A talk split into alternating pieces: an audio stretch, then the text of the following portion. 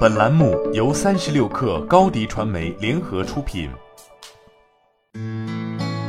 本文来自三十六氪神译局。不喜欢自己工作的人，也就是我们中的大多数人，可能会日复一日的忍受和抱怨。根据斯坦福大学商学院和哈佛大学商学院的一项研究分析，他们甚至可能长期处于紧张状态。这种状态有严重的医疗后果，包括高血压和心血管疾病到心理健康下降。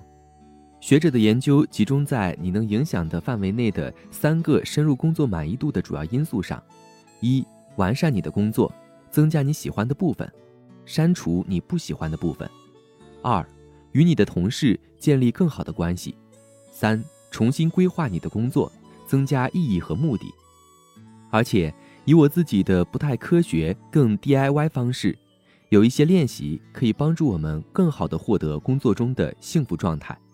一、破解掉你的工作，从制定三个清单开始。第一个清单是你目前喜欢的所有关于工作的事情，无论大小。第二个清单列出你工作中所有的麻烦和头疼的事情，从琐碎的到系统的。第三个，列出你希望在工作中能够做到的事情，而你目前没有做到，即使这些事情与你的薪酬无关。如果你愿意，你可以在其中加入更多单人的头脑风暴咖啡时间。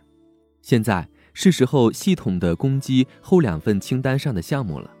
首先要争取一些容易的，有些事情你今天就可以开始增加或减少，其他的可能需要几个月的时间。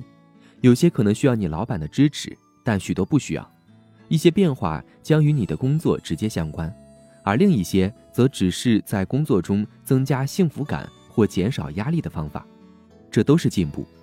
列这些清单要有想象力。创造力本身就是一种幸福的助推器。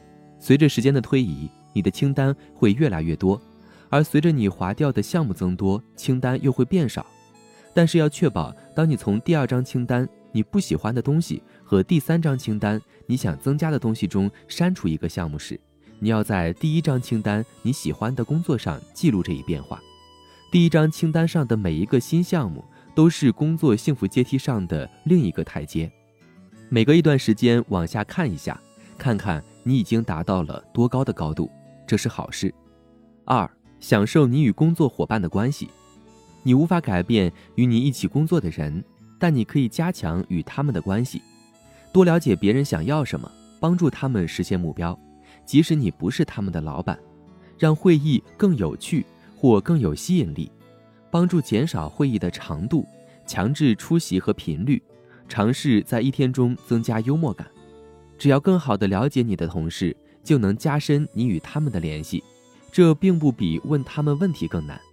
你们之间的联系越多，你就会越期待每天与他们一起工作。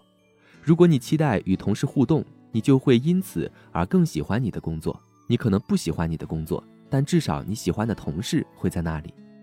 这第二次努力的额外好处是，它也增加了你同事的幸福感。也许能帮助他们提高工作的满意度。三，在你的脑海中创造一个新的职称。研究发现，那些说喜欢自己工作的人中，一个重要的因素是他们如何在认知上重新构建工作。每个人的工作都是一样的，但有些人认为自己的工作是由没有创造性的任务组成的，而那些喜欢这份工作的人则认为自己在治疗病人方面发挥了关键作用。一位医院工作人员认为自己是大使，而且这不仅仅是思维方式的改变，因为当其他方面没有改变时，这种改变的效果是有限的。不同的思维方式也改变了他们执行工作的方式。想一想，你在一个更大的框架中所扮演的角色，对他人、文化或环境产生积极影响。你可能在一个办公室隔间里做数据输入，但这些数据是用来做什么的？你对准确性和细节的承诺对这些数据的有效性有什么影响？你可能在工厂里执行一成不变的任务，但你是否在帮助建造人们需要的东西或给别人带来快乐？最后的要点，这些因素改善你花时间的方式与你周围的人联系为你的工作增加意义对你的工作之外的时间也同样重要。好了本期节目就是这样下期节目我们不见不散。高迪传媒为广大企业提供新媒体短视频代运营服务商务合作请关注微信公众号高迪传媒。